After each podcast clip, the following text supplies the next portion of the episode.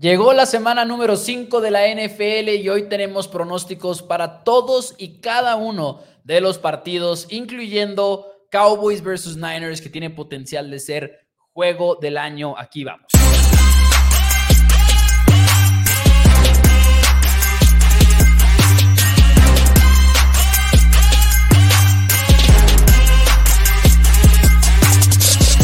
Hola a todos, bienvenidos a Four Downs NFL en español. Mi nombre es Mauricio Rodríguez. Me acompaña como todos los días mi hermano y coanfitrión Daniel Rodríguez. Todos los días estamos aquí a las 5 de la tarde hablando de la NFL y los jueves es día de pronósticos. Dani, ¿cómo estás? Estoy muy bien, muy contento porque aparte de todo estamos iniciando esta semana número 5 y tengo la ventaja para llevarme el trofeo de Four Downs, el cual por primera vez en la, en la historia de Four Downs tenemos un trofeo en juego, el cual se lo estará llevando o tú o yo o uno de los invitados, ya que si los invitados nos ganan en la quiniela, van a estar, va a estarse rifando este, este trofeo entre todos ellos. Y el invitado esta semana, más Octavio Gómez, que rápidamente se está presentando. Saludos a Octavio Gómez, quien siempre está aquí pendiente y también con las llamadas telefónicas.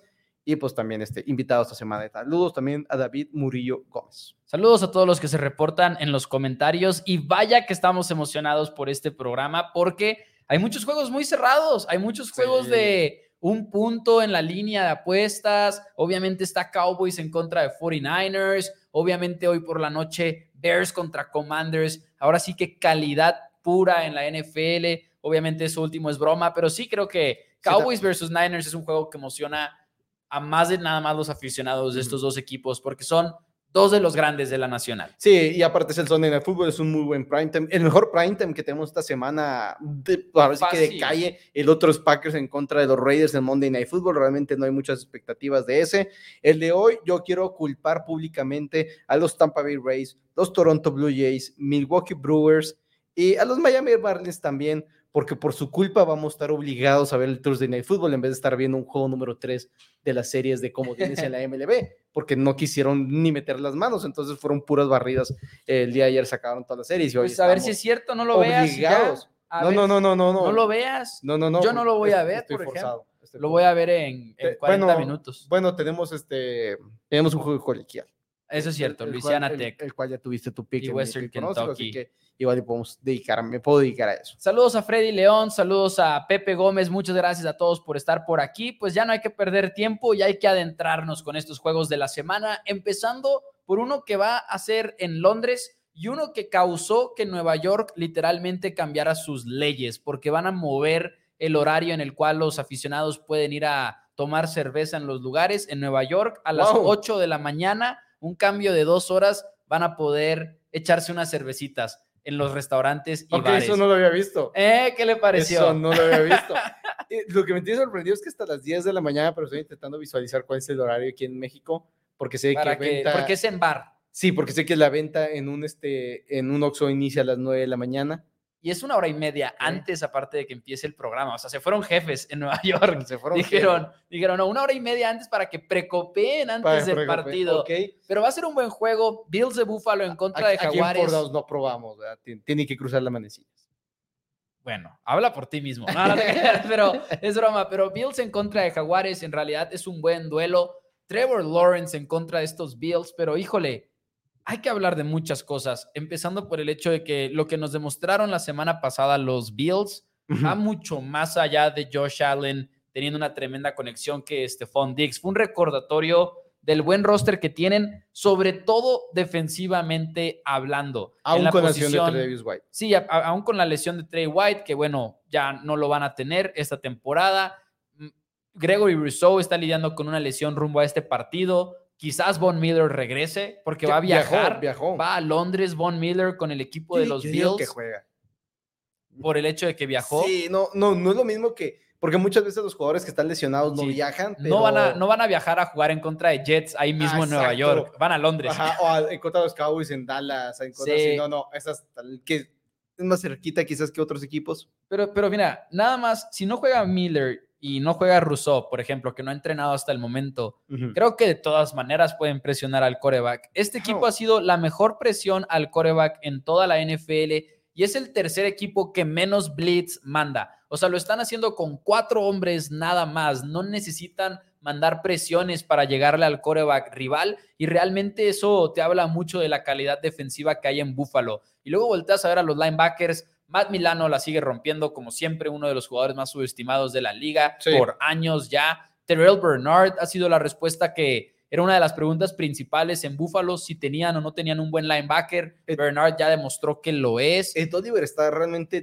desquitando ese contrato que le dio el equipo de Buffalo, como que medio me estabas respondiendo sobre lo alto que te llevé en el draft y te lo extendieron quizás para muchos antes de tiempo y está sacando la casta. Y ni así sé si es el mejor liniero defensivo interno, porque Daquan Jones también está en otro nivel. Así que muchas cosas que decir de Buffalo, pero lo que yo también quiero poner en la mesa es no nos olvidemos de que Sean McDermott está comandando la defensiva como no lo había hecho en años, porque se fue Leslie Fraser y se están notando los resultados. Y creo que cuando. Extraño, porque Brandon Marshall dijo que se habían acabado. Cuando le das un golpe en la boca a los delfines de Miami, de la manera en la que le dieron eh, los Bills a, en la semana pasada, es una tremenda señal de que, ok, quien está mandando las jugadas en este equipo lo está haciendo genial. McDermott, mis respetos. Mis respetos, sin lugar a dudas, y todo va a mejorar conforme vayan recuperando piezas, especialmente Von Miller. Este Jordan Poyer también podría estar jugando esta semana después de perderse el partido la semana pasada. Entonces, realmente vas a recuperar ese gran tandem que tienes junto con Micah Hyde en la posición de safety. Entrenó el 100% ahora, entonces debería esperarse que juegue bien Jordan Poyer. Los Jaguars, una de las pocas ventajas que les veo entrando este encuentro es que ya llevan una semana más en Londres, llevan una semana ya, se movieron a Tottenham, que si no sé dónde está la geografía de México, mucho menos la de Inglaterra, entonces no sé qué, tan, qué tanto sea el problema de cambiarte de un lado a otro, obviamente no en zonas horarias ni nada, sino que el tiempo que te estás gastando un día entero igual y de moverte, pero eso tienes esa ventaja. La desventaja, Mouse, es que simple y sencillamente Bills es un mejor roster en todos y cada uno de los niveles. Y los Jaguars en muchos encuentros se pueden enfrentar y decir, por lo menos tengo el mejor coreback del encuentro. Este no es uno de esos partidos. No, para nada. Este no es uno de esos partidos. Josh Allen, ya el favorito a ganar el MVP, sí, apenas van cuatro semanas, pero acaba de superar a Toto Guailoa, cosa de esperarse después de cómo ganó la semana pasada. Son el equipo número uno en eficiencia en DVOA y por un muy amplio margen de unos 49ers que también están teniendo una gran temporada. Son el número, este, la ofensiva número uno en, en eficiencia en EPA y son, no, en, tanto en ofensiva como en defensiva en EPA son top 4. Es un equipo muy completo, está haciendo las cosas de una manera increíble y no sé, hay equipos que puedes decir, puedo frenar a Stephon Diggs. Los Jets tienen a South Garner, los Dolphins igual y pudieron utilizar un poquito más a Sabian Howard. El equipo de los Jaguars no tiene con quién frenar a Stephon Diggs y si a la ofensiva de los Bills no le frenas a Stephon Diggs, se acabó, es un día largo para ti. Es, es literalmente la clave de frenar a Bills, es control a Stephon Diggs y inténtalo hacer, atacar con esas otras armas ofensivas, ya sea la cerrada Dalton King, Kay novato, Gabe Davis también como receptor, este Dawson Knox, ya sea por terrestre con James Cook, y si, si le frenas a Stephon Diggs, los, los mandas a eso, y no veo como Jaguars frene a Stephon Diggs. Y yo Allen, el defensivo, y Trevon Walker, por más que sean jugadores que conocemos y demás, no están generando tampoco mucha presión. Y eso que ellos sí mandan un poquito más de blitz, son un poquito más de agresivos.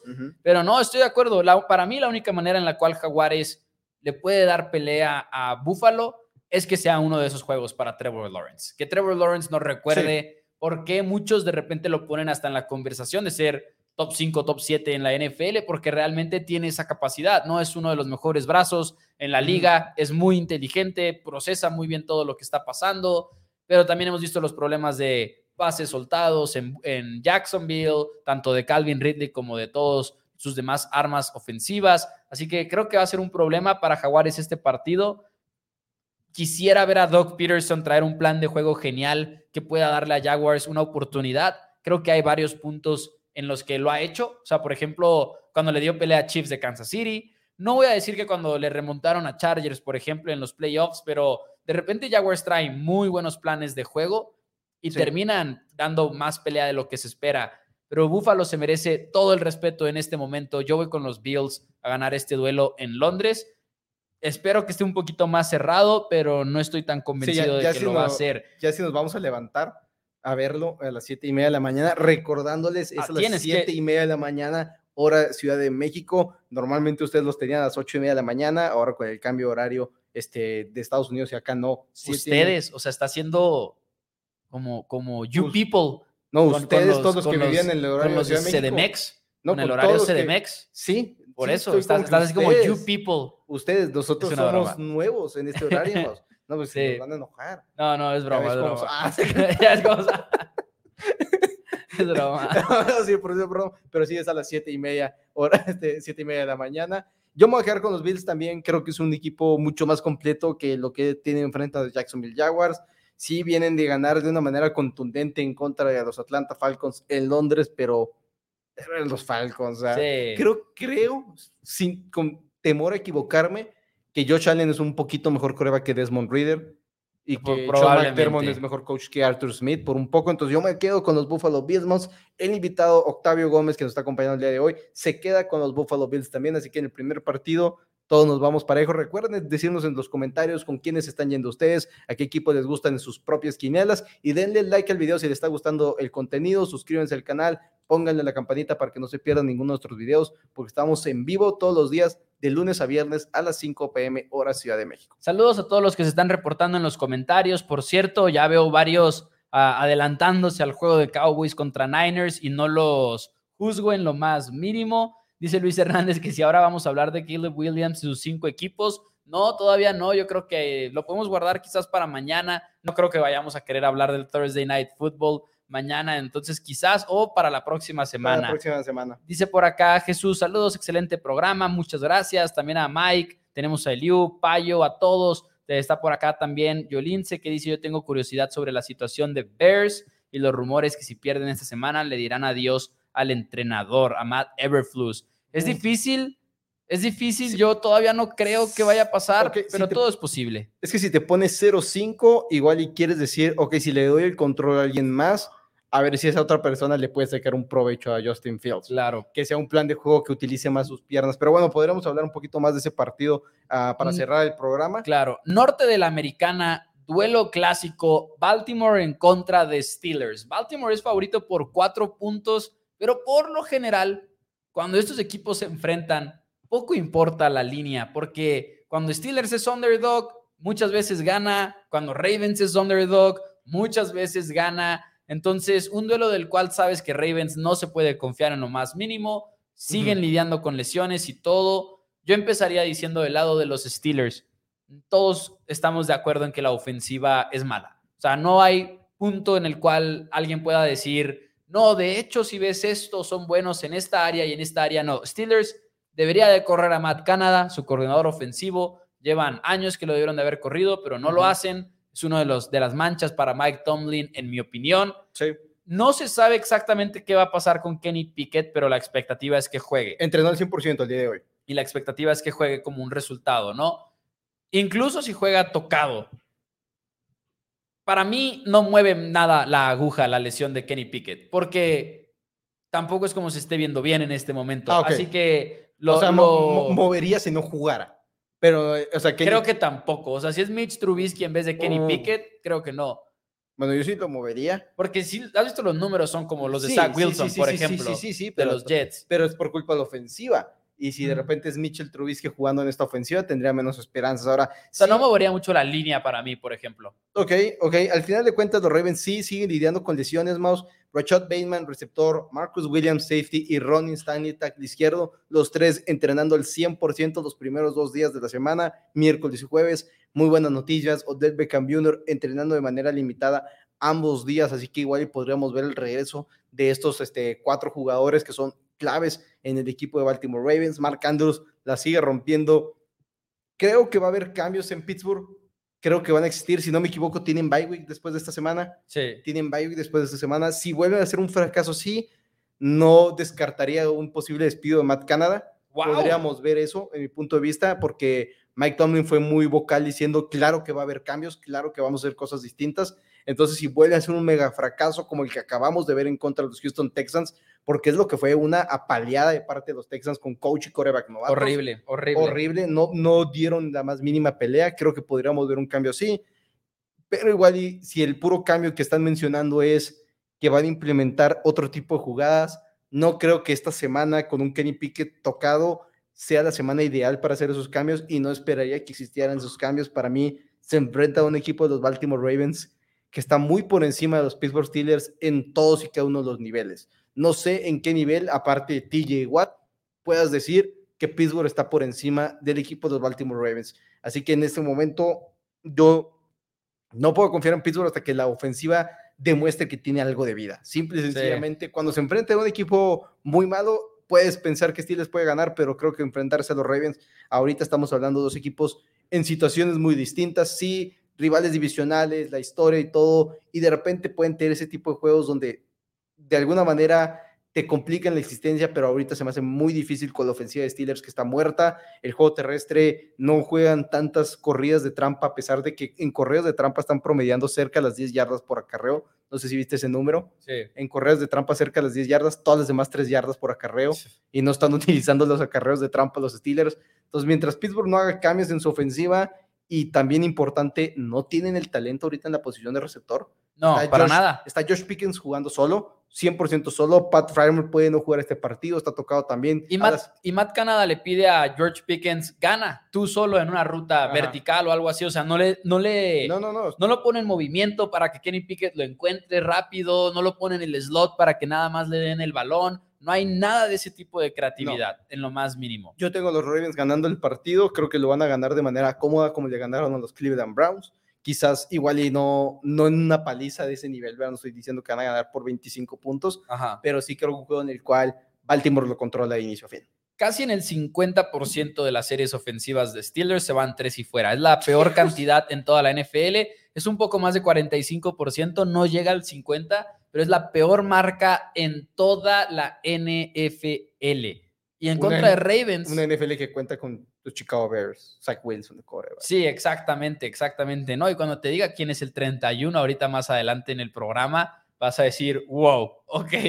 Pero bueno, más adelante, más adelante, damas y caballeros. Ravens, también me voy con ellos a ganar este partido. Lamar Jackson para mí está jugando muy bien, es algo de lo que hablamos incluso el mismo lunes y el martes creo que fue mi ganador de la semana o eh, mm. Sí, martes, es el martes ese segmento. El invitado también se queda con los Baltimore Ravens. Creo que están haciendo muy bien las cosas y el único camino para ganar este partido para los Steelers es que TJ Watt y Alex Highsmith se apoderen del duelo una vez más. O sea, que sean como dos fumbles forzados por cada uno y que, anoten incluso. Y que, por ejemplo, literalmente dos touchdowns de parte de estos dos jugadores en contra de los Browns apenas te alcanzó para ganar el partido. Y fue en contra de John Watson y los Browns, no en contra de Lamar Jackson. Ravens sí te va a mover un poco más. Ravens va a ser más efectivo. Este, es difícil, es difícil el equipo de Steelers ahorita y, y, cuando se vayan enfrentando rivales un poquito más completos es donde la defensiva no, no va a ser suficiente.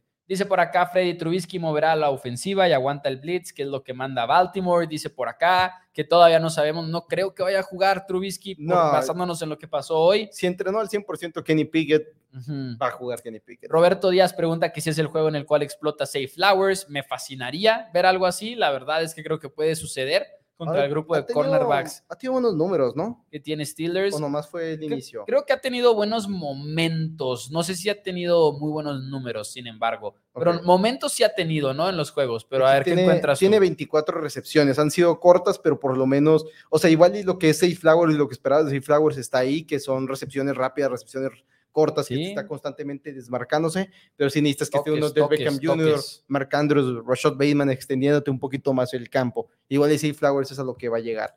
Ahora sí, otro duelo divisional y ahora en vez del norte nos vamos al sur. Titanes de Tennessee en contra de los Colts de Indianapolis. Está mal, está enfermo que esté un poco emocionado por este juego, porque lo estoy, lo estoy porque Tennessee viene de ganarle a Cincinnati y ganarle muy bien Sí, Joe Burrow está lesionado y todo, pero se empieza a ver mejor la ofensiva de Tennessee, hay que decirlo de esa manera. No me refiero en lo más mínimo a que, ah, ¿qué creen? Los Titans son buenos en ofensiva, para nada, pero Derrick Henry todavía tiene sus momentos épicos, estilo cuando estaba en Alabama. Empezamos a ver un poco más de los receptores en general, pero creo que la historia de este partido es Anthony Richardson, que ha empezado muy bien la, su carrera jugando en casa en un duelo divisional que tienen que ganar los Colts. Y, realmente creo que ahí está la historia de este duelo. Algo que me sorprendió mucho de los Colts esta semana, y primero vi la estadística y luego empecé a ver el video. Cuatro veces mandaron cuatro verticales, este concepto de pases profundos por todos lados. Las cuatro veces conectó Anthony Richardson con su hombre. Y hay una en la que... En el juego contra Rams. En el juego en contra de Rams ahora la semana pasada. Hay una en la que ves a Anthony Richardson como coreback veterano, volteando a un lado, jalando al safety y luego volteándose para lanzar al otro, dando un paso para enfrente en la bolsa de protección. Y de repente es como que, wow, Anthony Richardson me está gustando mucho. Shane Steichen, obviamente, pero ¿qué decíamos de Shane Steichen rumbo a la temporada? Van a ser RPOs, va a ser esto, va a ser aquello, pero también estamos viendo a Richardson echarse para atrás, escanear y lanzar. Y eso es genial para los Colts. Y eso que, primero es con lo que quería abrir este segmento. Y eso que se perdió un partido prácticamente entero con la conmoción cerebral, ya volvió este Anthony Richardson. Aparte de todo, lo más seguro es que va a tener a Jonathan Taylor corriendo el balón junto a él, lo cual creo que sí le va a dar una segunda dimensión a esta ofensiva de los Colts, especialmente en corto yardaje. Creo que si empezamos a ver un poquito más de RPO, que no va a ser súper efectivo en esta semana, porque obviamente necesita ver un poquito más de química correba con corredor para que el RPO sea bueno. Y hay que recordar que Jonathan Taylor no ha entrenado un solo día antes de esta semana porque literalmente estaba en contra de las reglas que entrenara, si no, no podría haber iniciado la temporada en la lista de PUP. Entonces, me gusta mucho eso, ver a Anthony Richardson de regreso. El equipo de los Colts, sin embargo, el mayor problema que tengo es que han permitido ya a tres jugadores distintos acumularles 100 yardas por la vía terrestre. Uno de ellos, Lamar Jackson, Travis Etienne, Kyrie Williams y eh, George Edwards de los Baltimore Ravens. Todos les promediaron arriba de las 4 yardas por acarreo, lo cual no es un gran número realmente para hacer apenas cuatro semanas. Ese es mi mayor peligro, mi mayor duda es si vas a poder frenar a Derrick Henry y compañía. Ahora, al mismo tiempo, los Colts calladamente están ganando muchas repeticiones presionando al coreback. Son, están siendo un buen equipo al presionar al coreback. En ESPN son el quinto mejor en pass rush win rate, que es decir, cuántas repeticiones presionando al coreback están ganando tus jugadores. Son el quinto mejor y los Titans es donde les sigue doliendo. Y donde les sigue doliendo es en el juego en proteger a Ryan Tannehill. Yo no puedo olvidar a unos Titans que hace una semana en contra de una buena defensiva como la de los Browns no acumularon 100 yardas ofensivas. 100 yardas, o sea, suena absurdo no, no conseguir 100 yardas ofensivas. Creo que es un partido cerrado, creo que va a ser un partido bueno, pero al final de cuentas confío más, a pesar de que llevamos muy poquito de él, confío un poquito más en Shane Steichen en este momento, confío un poquito más en Anthony Richardson, en Michael Pittman, traer a Jonathan Taylor, creo que es agregar una muy buena arma ofensiva en el juego terrestre y en la ofensiva en general en Indianapolis. Yo me quedo más con los Colts para ganar en casa y tomar un control más definitivo de la división sur de la americana. Para mí, Colts tiene la mejor línea ofensiva. Son los, Anthony Richardson, literalmente, con el juego que decías que se perdió, es el coreback con más jugadas explosivas en la temporada en toda la NFL. Eso es bueno. El coreback con más jugadas explosivas en toda la NFL. No es Patrick Mahomes. Obviamente así Stroud está yendo muy bien y ya todo el mundo le quiere dar el novato ofensivo del año, pero va a ser una buena guerra ¿eh? a lo largo de la Especialmente porque es la misma división. Exactamente. cuando sean ya los duelos uno a uno, igual le puede ser un poquito más de que, oye, pues sí, estamos en la misma división y yo te la gané por tres juegos. Yo también voy con los Colts de Indianapolis. Eh, repito, la mejor línea ofensiva. Ustedes saben que para mí siempre importa demasiado las trincheras Creo que Indianapolis gana en esas dos áreas y me voy con Indianapolis a ganar en casa este partido. Pero estoy consciente de que Titanes puede ganar. Eso es un ah, equipo, es un juego muy cerrado. Titanes también, repito, están como que despertando poco a poco en ofensiva. Eh, han hecho un buen trabajo de repente en limitar precisamente lo explosivo. Así que en general creo que va a ser un duelo que se define muy tarde, pero mm, confío más en Richardson también. Ok, entonces te quedas con los Colts. El invitado, vamos a ser el primero, el que estará en contra de nosotros porque él se queda con los Tennessee Titans. Ahora, ahorita mencionaste sobre las igual y tienen las ventajas en las dos trincheras. ¿Sientes que tiene la ventaja en la trinchera línea defensiva los Titans? En sí, o sea, puras dos líneas defensivas.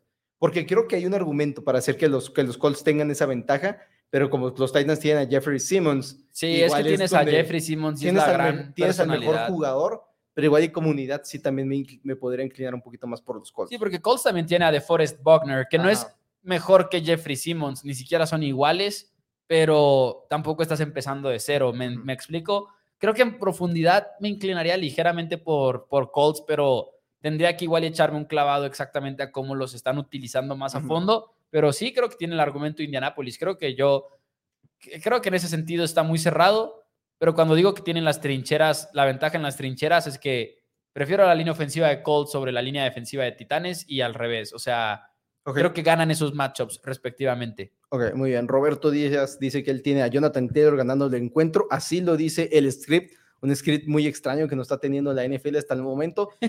Llevamos tres juegos, Mouse. Antes de continuar, ustedes pueden ver en la pantalla cómo viene un número enseguida de un equipo, siempre menos dos y medio, más dos y medio, etcétera. Esas son las líneas en las apuestas. Nuestros pronósticos que escuchan aquí son exclusivamente de quién va a ganar el partido. Pero para nuestros picks de apuestas deportivas los pueden conseguir en el 614-394-6721. Mandan un WhatsApp, los vamos a inscribir ahí si ustedes gustan a una lista de picks gratuitos de todos los deportes todos los días les llegará de uno a dos picks 100% gratis. Y si quieren adquirir todos los picks de la NFL, de Mouse, míos y de nuestro otro hermano Tito Rodríguez, dos mil pesos toda la temporada, incluye los playoffs enteros, un pick en cada uno de los juegos de playoffs y ocho picks mínimo por semana de temporada regular de la NFL. Todavía tenemos números positivos en la temporada a pesar de tener una muy mala semana, la número 3, pero seguimos peleando, seguimos sumando y aparte de todo, si adquieren este paquete, se llevan más los picks de los playoffs de la MLB total y absolutamente gratis incluidos. Y con esto podemos pasar al juego en Arizona. Tengo miedo. Un duelo que estábamos platicando Dani y yo en la preparación para este programa, así como que lo incluimos en uno de los seis juegos de la semana que siempre tenemos o no, los metemos, no los metemos. Y estábamos, spoiler alert, entre este y el de Chiefs Vikings. Y le digo, estoy menos seguro de con quién me voy a ir en este de Cincinnati, Arizona, que en el de Chiefs Vikingos y por eso decidimos por este. Hay que poner algo en la mesa. Dani, no sabes qué onda con la salud de Joe Burrow. No. Yo no sé qué onda con la salud de Joe Burrow no, me, quiso decir. Los mismos Bengals probablemente no saben qué onda con la salud de Joe Burrow. Y eso es lo que hace este juego tan difícil. No, no sabemos qué versión vamos a tener del coreback de Cincinnati. Así que volteando a ver primero al equipo de Arizona. Y esta es la estadística con la que quería abrir. Menos tres y fuera. En la NFL, Arizona tiene la menor, la segunda menor cantidad de tres y fuera en toda la NFL. La segunda menor cantidad. Los Bengals tienen la segunda mayor cantidad de tres y uh. fuera en la NFL. ¡Wow! ¡Wow! Jamás ah. lo hubiéramos esperado. No lo hubiéramos esperado a esta altura, especialmente la de los Cincinnati Bengals siendo el segundo peor equipo en, o sea, en tener más tres y fuera. Es un equipo que las lesiones lo han estado, este, lo están destrozando literalmente la pierna de Joe Burrow. Ahorita no sabemos qué onda. No están en reporte lesionados, lo cual siempre, o sea, ¿cómo es posible que hay? Si no, no, yo borro, no está en el reporte lesionados.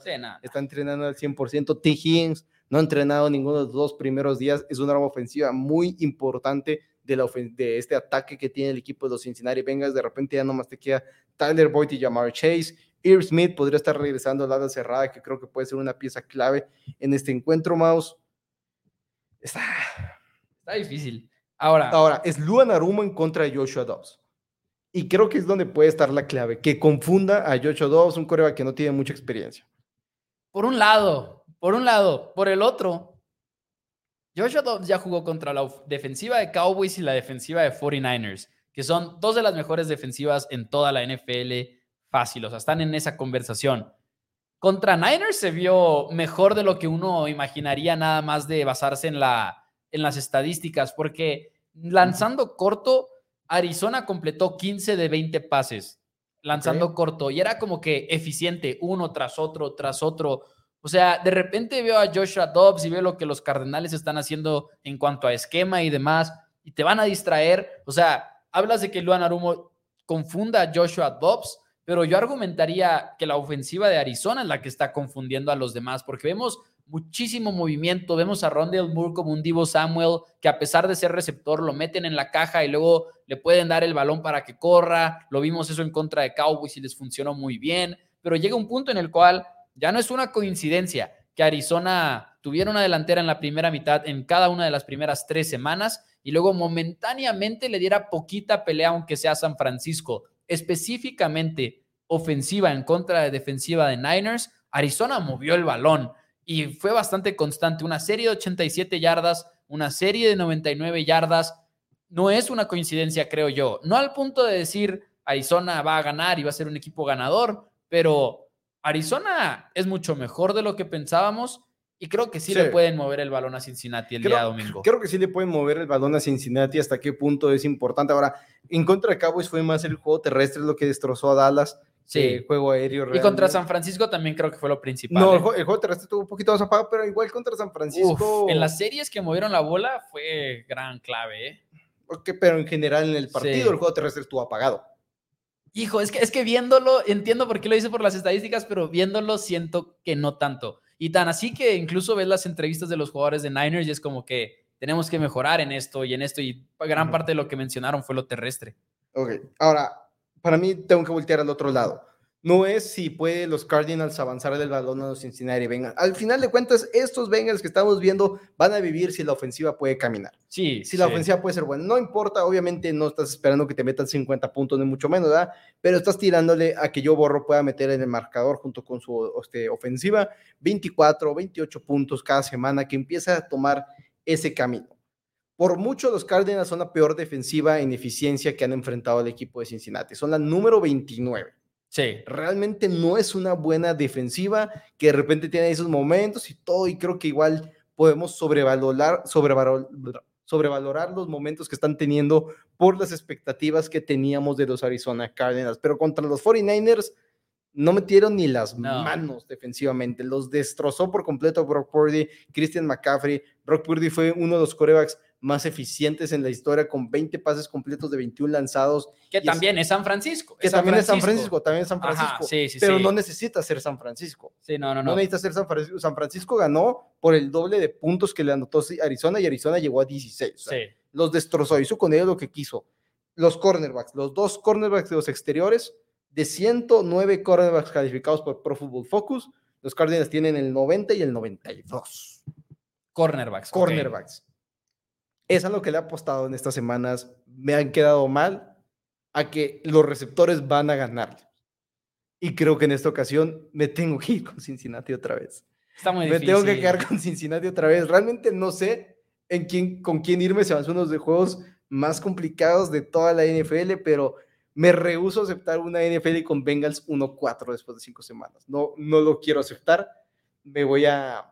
Igual y me veo muy mal, ni modo, pero sí, no puedo, no puedo no, son el favorito. Son, son el favorito, pero, pero de lo que hemos visto, no deberían de ser el favorito. Son el favorito porque son los Bengals, porque es Joe Burrow, y de hecho hablamos... porque nunca sabes si Joe Burrow va a estar bien.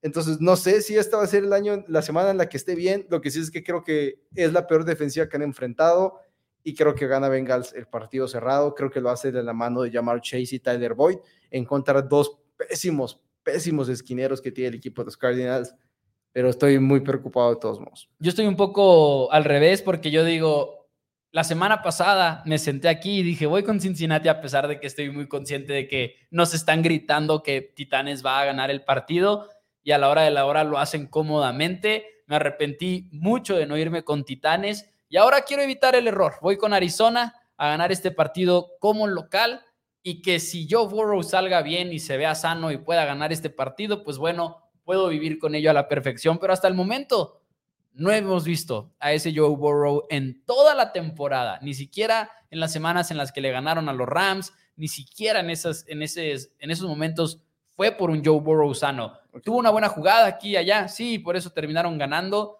pero creo que necesitas un poquito más en contra de, Cardinals y eso les va a hacer falta. Hay varios comentarios, dice por acá. Lo que sí es que acabas de garantizar que ganen los Bengals. ¿Por qué? Porque en todos los juegos que van en la quiniela, cuando estoy solo, he ganado. Ah, ok, ok. Dices que eres el. Felicidades, porque el invitado se queda con Arizona. Ok, el invitado se excelente. Queda con Arizona Cardinals. Dice por acá Roberto, Josh Dobbs blanqueando a los Bengals. ¿Será acaso? No sé si blanqueando, pero bueno. Dice Luis Alberto que la mayor han estado muy cerca de ser blanqueados. La mayor decepción de los Bengals y el domingo pierde con Cards. Sí. Ya son la mayor decepción. Ah, Cincinnati, muy cerca de ser blanqueado. Dije yo, ¿cuándo? Eh, ajá. Eh, Joey Vela dice que si eres mi hermano, yes, sir, es mi hermano. Eh, Daniel, dice Oscar de la Higuera. Y, mayor, aunque no parezca. Sí, Joey Vela es este gran escucha de Primetime. Dice por oh, acá Oscar, ¿cuándo llegan los picks de la jornada? Recién me inscribí, saludos. Dice por acá, Justamente. Eh, los picks ya salió el, primero. Ya ah, en mi pick pronóstico. En mi pick pronóstico ya salió el primero. Si no, si no te llegó, manda un mensaje ahí. Ahí tenemos a cómo se llama. Ahí está la persona atendiendo todavía.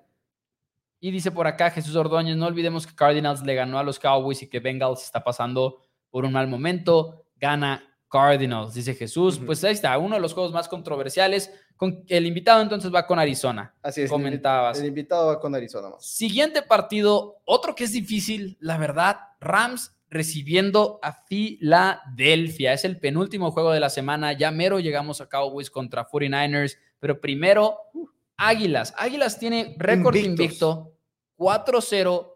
Tres de sus victorias han sido por una posesión. Águilas se ha visto un poquito más lento de lo que esperábamos en la temporada, pero siguen teniendo el gran talento que muchos pensábamos que iban a tener en el roster. La línea defensiva sigue siendo genial. Llega el equipo de Commanders este domingo que acaba de ser, que les dieron pelea y Eric viene y trae el plan perfecto para contrarrestar esa presión. Y Sean McVay es el coach para los Rams. Entonces, pueden tener ese tipo de respuestas. Creo que ahí está la clave del partido creo que está un poco más cerrado de lo que parece. Y, depende mucho de lo que voltees a ver, cuál es el número de eficiencia. Si, si te pones a ver lo que es EPA por jugada, ambos equipos son la defensiva 19 y la 21 y ofensiva 8 y 10. Pero en DVOA, los Eagles están mucho, mucho, muy por encima. Son la sexta mejor, el sexto mejor equipo en eficiencia de acuerdo a DVOA, que está ya pone un poquito más de quiénes son los rivales que has tenido en contra de los Rams, de qué rivales Lo considera más. Lo considera. Es la otra, mientras no lo considera. no lo considera. Esta, el DVOA es como que, ok, si juegas muy bien, pero es contra los Bears, pues vale puntos, pero no vale tantos puntos. Aquí si juegas muy bien y es contra los... O sea, la victoria de los Bills en contra de los Dolphins es una de las victorias que más puntos suma por donde estaban los Miami Dolphins. Los Rams son la número 17 Puede ser Cooper Cup activado para esta semana, todavía no lo sabemos, está entrenando de manera limitada, hay una posibilidad de que lo activen, probablemente no, no pues está muy en el aire esa situación. Aquí es, yo creo, Maus, si puedes frenar a Aaron Donald, si eres los Philadelphia Eagles, que cada vez ofensivamente se están viendo mejor, cada vez la ofensiva está explotando un poquito más, cada vez Jalen Hurts poquito más en ritmo, un poquito más listo para estar atacando. Se dieron cuenta después de una sola semana que DeAndre Swift tiene que ser su corredor titular y por mucha diferencia sobre Kenneth Gainwell. Realmente creo que es el mejor corredor que ha tenido los Eagles en muchos años, desde incluso que soy muy fanático de Miles Sanders, para mí DeAndre Swift es mejor.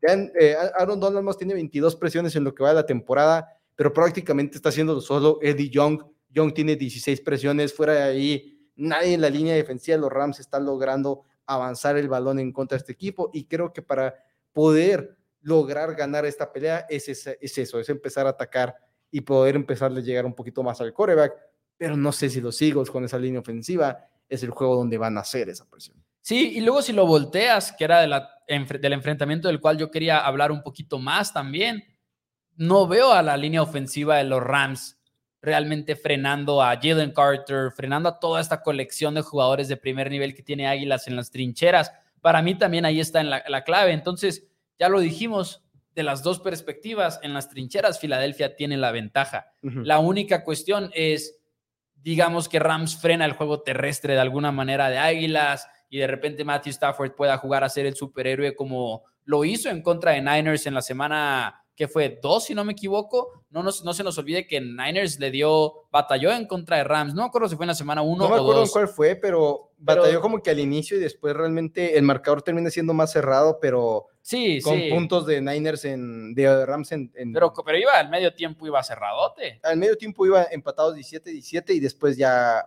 fue, fue control de, del equipo de los 49ers y terminan ganando por 7 puntos de visita.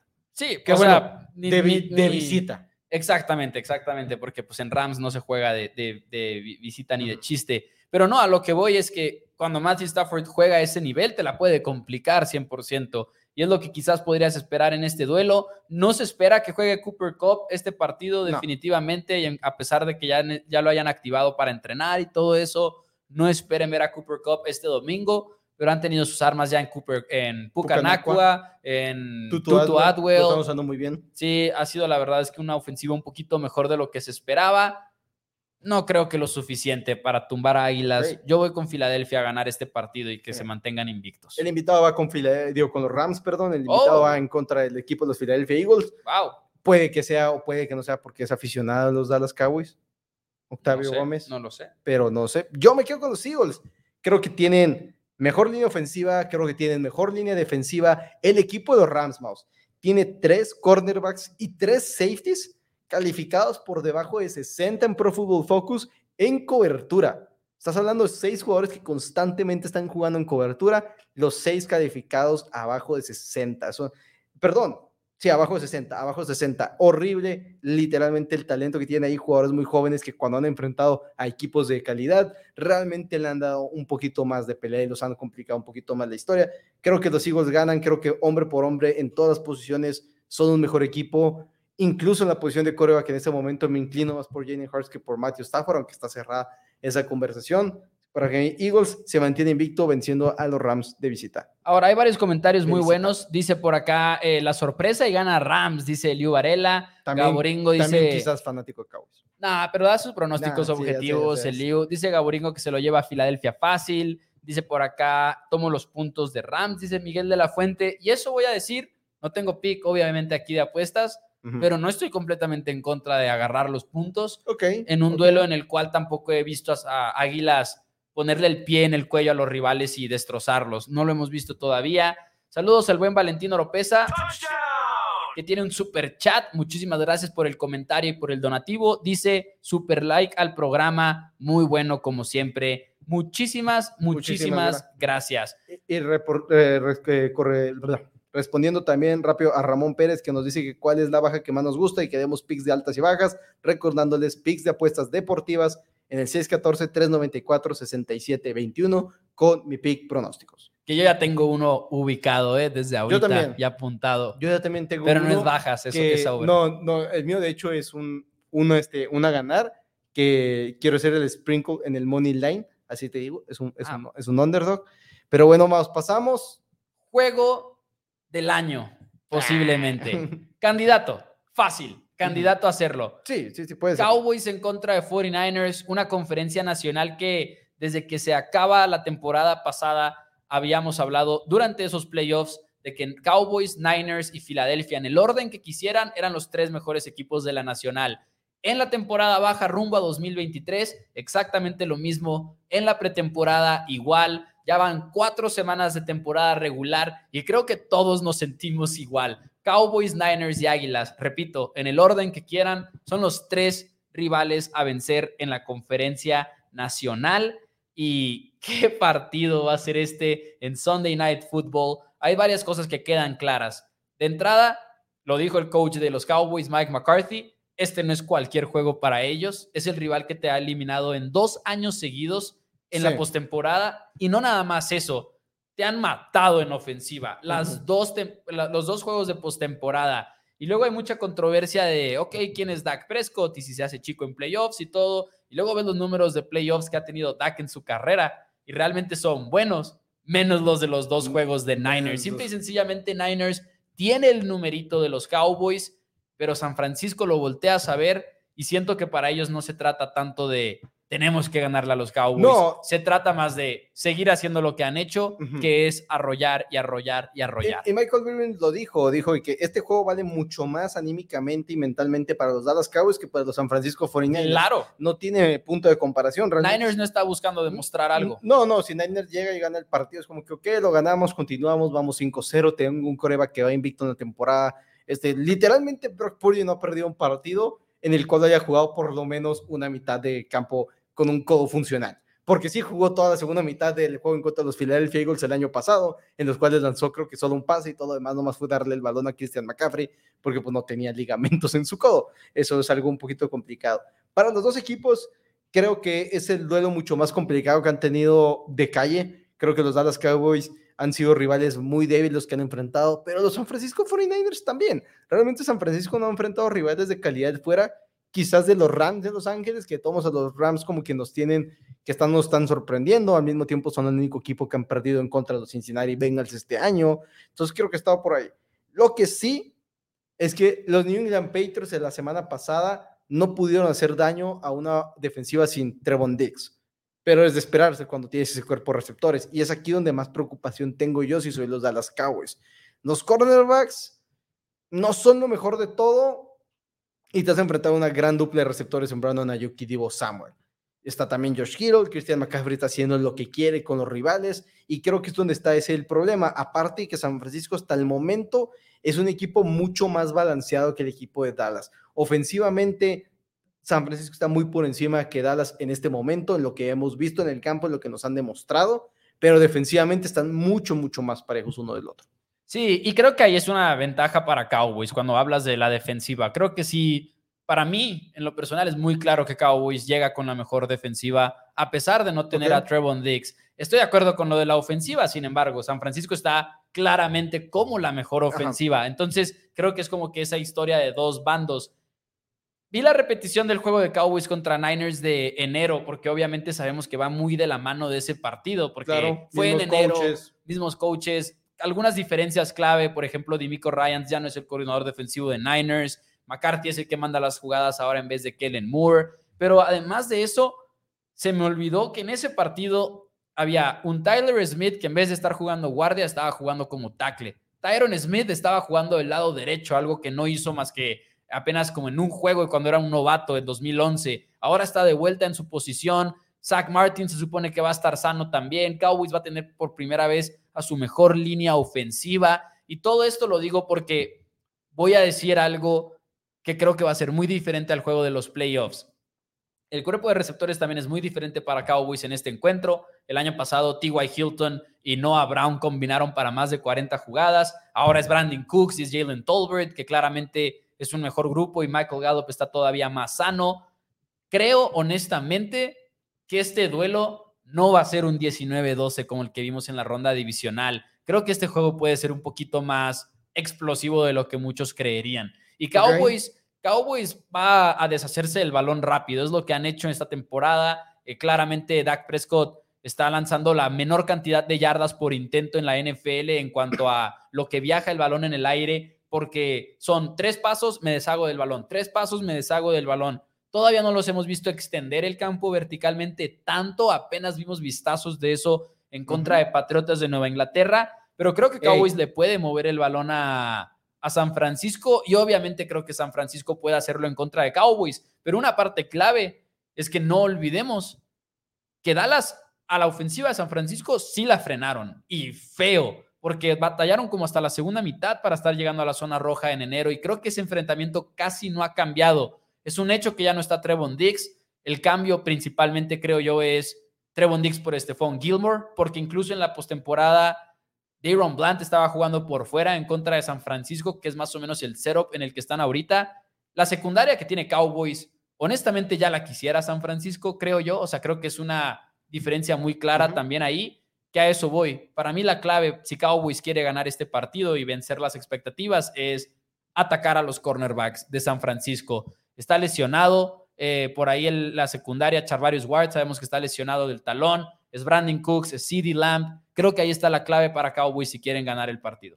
Yo nomás, eh, mi único punto, creo que la ofensiva, entiendo que quizás en talento, eh, en talento jugador, en, los jugadores que están en el campo no ha cambiado mucho, pero sí creo que la manera de jugar de Brock Purdy, la experiencia que tiene, que no solamente estamos hablando de cuatro semanas más, ah, es toda una pretemporada, es todo un training camp, es donde creo que cambia. Pero el esquema, el esquema es el mismo. El esquema, no ha cambiado, no, el esquema, nada. El esquema no es el mismo, eh, digo, el esquema es, es el mismo. ¿Por qué cambiaría, verdad? Que por qué cambiaría, exactamente. Es uno de los mejores esquemas que hay en la NFL, si no es que el mejor esquema que hay en toda la liga en este momento, incluso con lo que inició, como inició jugando el, este, el equipo de los Miami Dolphins. Yo me quedo con San Francisco para ganar el partido. Creo que hombre por hombre son un mejor equipo. Creo que están por mucho mejor coachados. Y sí, yo sé que es un juego cerrado, pero en este momento para mí San Francisco me ha demostrado más de lo que me han demostrado los Dallas Cowboys. Puede ser el partido que cambie el parecer del punto de vista de muchos aficionados, especialmente los Dallas Cowboys que por alguna razón están muy molestos con su equipo a pesar de que tienen tres rotundas palizas en cuatro semanas. No sé por qué dudan mucho de ese equipo, pero sí creo de todos modos que el equipo de San Francisco nos ha demostrado más a lo largo de estas cuatro semanas y creo que jugando en casa se llevan el partido en contra de Dallas. Creo que Cowboys, la verdad, como dices tú, no ha demostrado tanto como San Francisco y 49ers absolutamente merece ser el favorito en este encuentro le voy a apostar a la línea ofensiva de Dallas en este encuentro. Claramente la línea defensiva de los Niners es de temerse con Nick Bosa y demás. Cowboys más o menos aguantó, pero no tanto en esa área porque venían muy golpeados en la ronda divisional de los playoffs. Cowboys hasta ahorita es el tercer equipo menos presionado en la NFL en jugadas de pase y es porque se están deshaciendo del balón, pero calladamente Cowboys ha establecido como una línea ofensiva top 5 en lo que va de la temporada y creo que eso importa cuando sabes que puedes atacar a los cornerbacks del rival, porque creo que Cowboys puede atacar a los cornerbacks de San Francisco y creo que hasta cierto punto sí van a poder neutralizar la amenaza que es Nick Bosa y compañía con esa línea ofensiva. Creo que Cowboys va a San Francisco,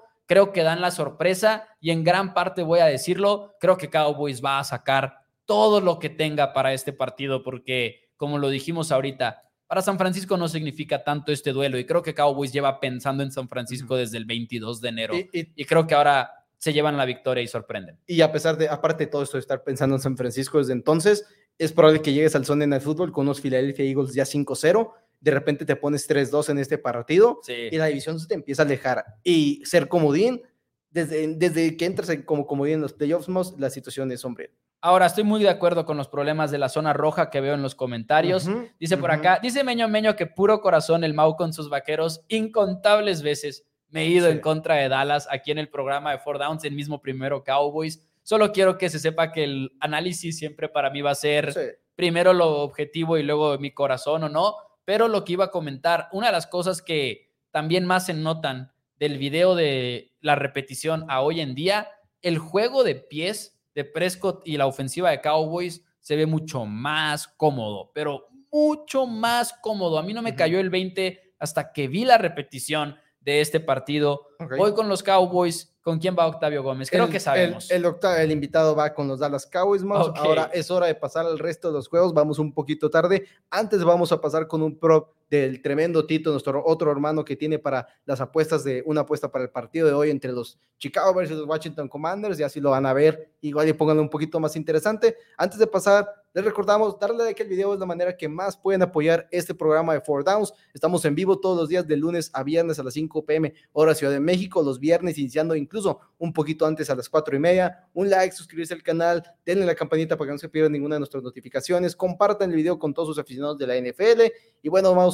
vamos con el prop de Tito. Amigos y amigas de Four Downs, un Thursday Night Football muy interesante entre los Chicago Bears y los Washington Commanders. A ver, ojo, que no nos, dejemos, no nos dejemos confundir con ese partido que vimos de Justin Fields y la ofensiva de Chicago Bears contra esos Denver Broncos en la primera mitad. Sí, la defensiva de Denver estaba haciendo ver a Justin Fields parecer Patrick Mahomes en esteroides. Esta ofensiva de Chicago estaba haciendo lo que quería contra esta defensiva de Denver, pero esa no es la realidad de este equipo de Chicago y sobre todo no es la realidad de Justin Fields, a quien ya lo han interceptado en cada uno de los partidos de esta temporada, incluyendo ese partido contra los Denver Broncos. A ver, ojo, Justin Fields ha sido un terrible quarterback desde que inició la NFL en 2021. Hoy no va a mejorar, hoy creo que puede seguir con esta racha de intercepciones. Creo que la defensiva de Washington le puede hacer suficiente presión para obligarlo a mínimo, mínimo cometer una intercepción, que es lo que necesitamos para esta free prop para el Thursday Night Football entre Washington y Chicago. Over de media intercepción para el quarterback de Chicago, Justin Fields, momio 1.75. Me encanta esta jugada, la verdad. No por nada paga tan bajito. Amigos y amigas, muy buena suerte. Ahí está la jugada especial de Tito, que le ha ido bien esta temporada. Entonces esperemos cobrar de nuevo ahí con el Thursday Night Football. Y damas y caballeros, antes de hablar de ese juego, que vamos a hablar brevemente al final de este programa, es momento, es momento del resto de la semana número 5 de la NFL. Y arrancamos en Miami, donde los Dolphins intentan sacudirse una fea, fea derrota en contra del equipo de los Bills de Buffalo.